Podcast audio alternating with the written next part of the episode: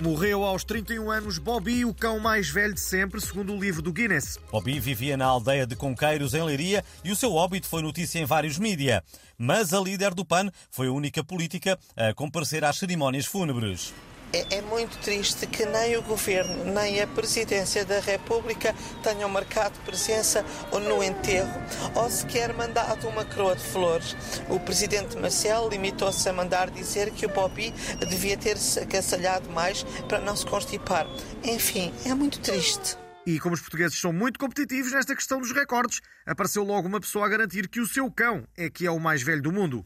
Olha, meu Snoopy tem idade para ser três avô desse Bobby. Para você ver, ele é tão velho é, que namorou com a Lassie, que era aquela cadela da série de televisão. E mais, é tão velho hum, que esteve na primeira emissão do Preço Certo, veja bem. E além disso, tem outro recorde. Participou na maior concentração mundial de cães mascarados de Carmen Miranda. Não foi Snoopy? Qual, Bobby, qual carapuça, tu é que és o cão do Guinness?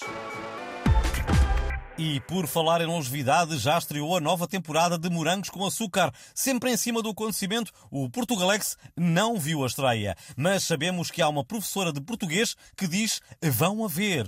E imaginámos como será um episódio dos Morangos adaptado aos temas e preocupações dos nossos dias. Morangos Calota, tipo, não vamos ter aulas porque não há tipo setor de matemática, nem de história, nem de português. Bora para trás do pavilhão, tipo, mamar na boca um do outro. Mamar na boca? What? Que expressão nojenta. Disgusting. Quem é que fala assim? Jovens, tipo, é brutal e épico. Imagina! Miguel, não são os jovens que falam assim. É Filomena Cautela, ok? Vamos mas é ajudar a Matilde, que ela está agarrada ao abacate e já anda a roubar no metro para comprar abacate. Poor girl. Ya, yeah, pois é, coitada de Matilde. Ser influencer é tipo é duro, mas eu lembrei-me agora que tenho de ajudar a Sofia. Ela está bué mal desde que lançaram um boato de que ela compra seguidores. Tipo. Ya, yeah, imagina, Tipo, é bem cruel. As pessoas conseguem ser mesmo más, you know?